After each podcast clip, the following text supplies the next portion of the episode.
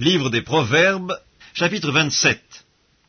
Ne te vante pas du lendemain, car tu ne sais pas ce qu'un jour peut enfanter. Qu'un autre te loue, et non ta bouche, un étranger, et non tes lèvres. La pierre est pesante, et le sable est lourd, mais l'humeur de l'insensé pèse plus que l'un et l'autre. La fureur est cruelle et la colère impétueuse, mais qui résistera devant la jalousie? Mieux vaut une réprimande ouverte qu'une amitié cachée. Les blessures d'un ami prouvent sa fidélité, mais les baisers d'un ennemi sont trompeurs. Celui qui est rassasié foule aux pieds le rayon de miel, mais celui qui a faim trouve doux tout ce qui est amer. Comme l'oiseau qui erre loin de son nid, ainsi est l'homme qui erre loin de son lieu. L'huile et les parfums réjouissent le cœur, et les conseils affectueux d'un ami sont doux. N'abandonne pas ton ami et l'ami de ton père, et n'entre pas dans la maison de ton frère au jour de ta détresse. Mieux vaut un voisin proche qu'un frère éloigné.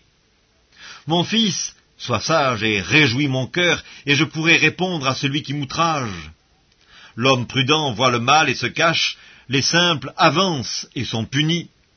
Prends son vêtement car il a cautionné autrui, exige de lui des gages à cause des étrangers. Si l'on bénit son prochain à haute voix et de grand matin, cela est envisagé comme une malédiction. Une gouttière continue dans un jour de pluie et une femme querelleuse sont choses semblables. Celui qui la retient retient le vent, et sa main saisit de l'huile. Comme le fer aiguise le fer, ainsi un homme excite la colère d'un homme. Celui qui soigne un figuier en mangera le fruit, et celui qui garde son maître sera honoré. Comme dans l'eau le visage répond au visage, ainsi le cœur de l'homme répond au cœur de l'homme. Le séjour des morts et l'abîme sont insatiables, de même les yeux de l'homme sont insatiables. Le creuset est pour l'argent et le fourneau pour l'or, mais un homme est jugé d'après sa renommée.